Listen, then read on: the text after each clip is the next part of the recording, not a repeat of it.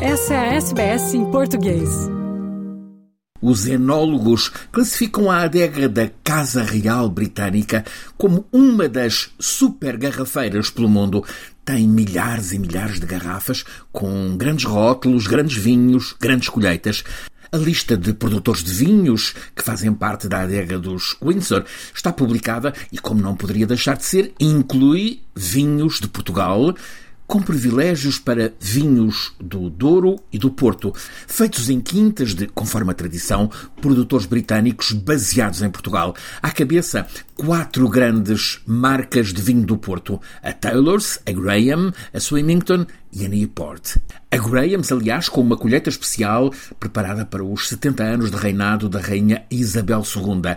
Engarrafou o Grahams de 1952, colheita Single Harvest Tawny Port, 70 garrafas produzidas para assinalar então precisamente 70 anos de reinado. E a Grahams ofereceu várias dessas garrafas e entre elas uma Jeroboam, uma garrafa com 4 litros e meio, a Sua Majestade rainha agora falecida. Isto aconteceu em janeiro deste ano.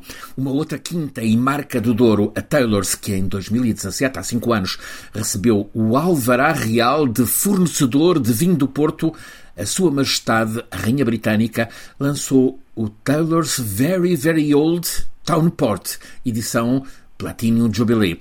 Posso acrescentar que na Casa Real Britânica, para além de grandes apreciadores de vinho do Porto, vinho do Douro, há também bons apreciadores do vinho de mesa rosé. O Mateus, que se serve bem fresco, tem algumas centenas de garrafas na adega da Casa Real, onde também não faltam verdes da Casta Alvarinho e ainda brancos e também tintos da herdade alentejana do Esporão, estes criados pelo muito considerado enólogo australiano David Bavastock.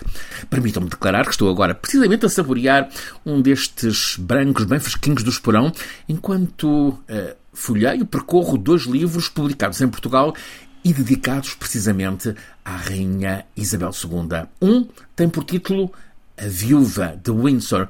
Este livro, da autoria de José Bouza Serrano, ex-chefe do Protocolo de Estado português e embaixador português em vários países, tem como ponto de partida a morte do príncipe Filipe e recua até à juventude de Isabel II, então uma princesa que, escreve Boza Serrano, nunca imaginou vir a ser rainha.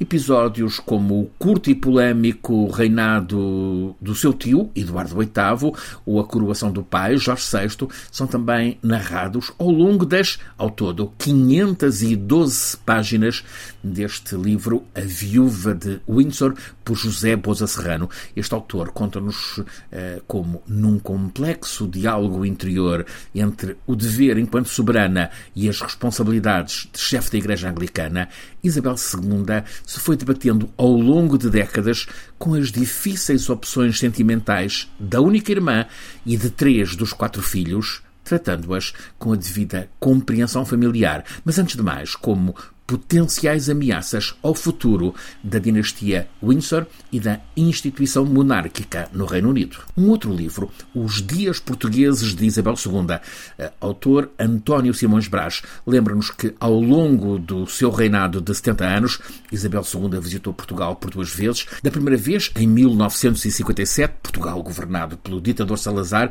este proporcionou-lhe aquela que é descrita no livro como a recepção mais faustosa de todo o longo reinado da Rainha Isabel II.